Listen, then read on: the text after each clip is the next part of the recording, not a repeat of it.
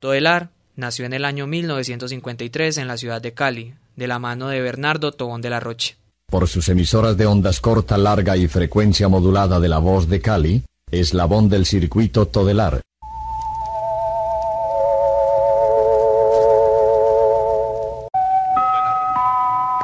Un simpático personaje llamado Pompín, creado por Gonzalo Ayala, fue el lanzadiscos más importante de la radio colombiana. Sé que este disquito te va a gustar más y más. Adiós.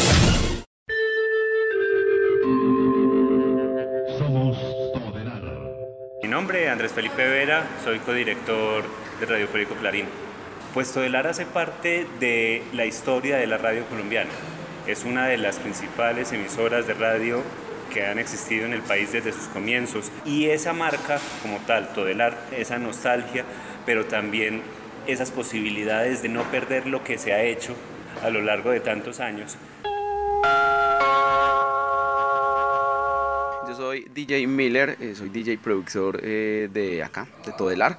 Todelar es una cadena, es una marca que nos ha dado a conocer a mucha gente y por supuesto pues es una cadena radial bastante importante en Colombia que ha hecho que muchas personas difundan sus conocimientos, eh, noticias y sobre todo nos demos a conocer, como lo dije anteriormente, en muchas partes del mundo.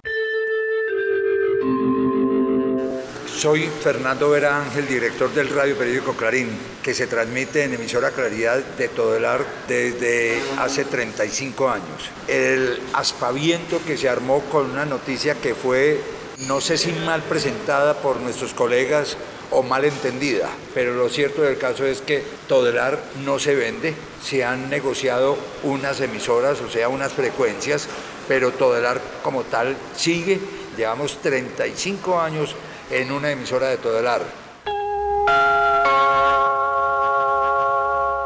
Mi nombre es Alex Molina, eh, en este momento soy productor radial de las cadenas AM en Todelar. Todelar, una marca registrada, una marca que ha dejado un, un sello en todos los paisas, en todos los antioqueños y que hoy por hoy sigue eh, marcando la diferencia en la radio.